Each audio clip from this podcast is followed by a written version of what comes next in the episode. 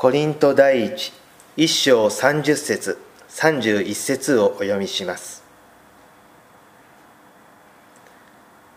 キリストは神に立てられて私たちの知恵となり義と聖と贖いとになられたのである。それは誇る者は主を誇れと書いてある通りである。この頃街中を歩いたりテレビを見たりしているとクリスマスの飾り付けを目にしたりクリスマスソングを耳にしたりします。日本ではクリスマスが最も活用されているのは教会よりも企業の宣伝においてであるかもしれません。しかし教会における本来のクリスマスでもさまざまなクリスマス飾りや賛美歌はクリスマスの到来を告げ知らせるためクリスマスの宣伝のために用いられています。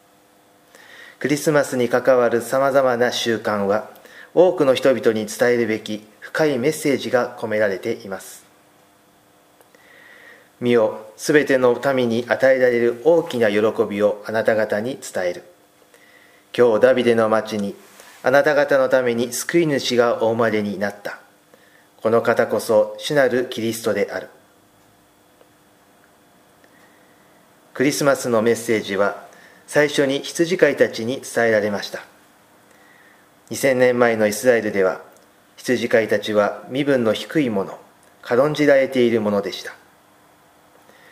本来のクリスマスの宣伝は権力者やお金持ちに向けられたものではなくむしろこの世の弱いものを選びこの世のものではない天からの大きな喜びを伝えたのでした。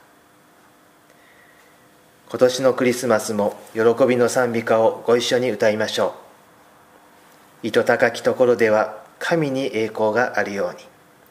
地の上では御心にかなう人々に平和があるように。ご一緒にお祈りいたしましょう。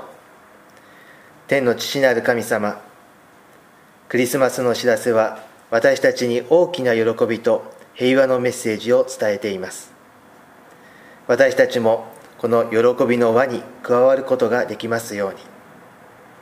私たちに喜びのメッセージが伝えられたことに感謝しつつ天から受けた祝福を自らの誇りとすることができますように。イエス・キリストのお名前によって祈ります。アーメン。